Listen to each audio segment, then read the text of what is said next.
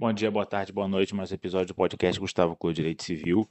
Venho comentar hoje uma decisão do STJ sobre o usucapião, o RESP 1 909-276. A gente vê no site aqui da chamada do STJ para a terceira turma, aquisição de metade do imóvel não impede reconhecimento do usucapião. Agora, caso tem um monte de peculiaridades, tem que ler para entender. E é um casal, mora mais de 30 anos no imóvel, não tem outro imóvel, paga todas as contas, paga tudo, e comprou 50% do imóvel há muitos anos atrás em asta pública. Não é uma situação de direito sucessório, né? porque eu tenho muito receio em relação a essas questões que envolvem herdeiros alegando uso capião, né? É, porque eu vejo uma perspectiva muitas vezes é, que envolve o caminho da boa-fé, né? Porque o herdeiro fica lá quietinho no imóvel, se aproveitando do fato de que os outros não pedem fixação de aluguel, não pedem fixação de uma verba, depois vem alegar uso capião com base em posse exclusiva. Eu tenho horror a essa situação.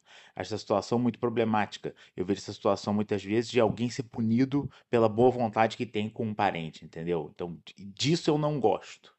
E acho que essa posse de quem fica ali quietinho, nem sem falar nada, não é posse de quem age como dono. Né? Eu tenho dificuldade de ver essa posse como a de Zucapione. Nesse caso específico, até 50% do imóvel em eles compraram. Então, me parece que aqui a gente tem as características de uma posse que é a de Zucapione, né? É, de pessoas que realmente é, possuem um imóvel há muitos anos de forma totalmente exclusiva, são donas de metade e pediram para adquirir a outra metade por usucapião, tá? Estão lá desde 1984.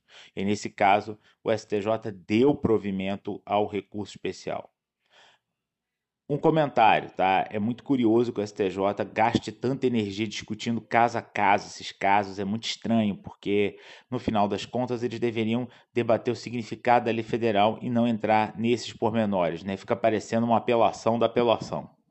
E é exatamente o que eu sinto que eles fizeram nesse caso, né? tentando consertar uma aparente injustiça que foi cometida é, pelo tribunal local. Tá?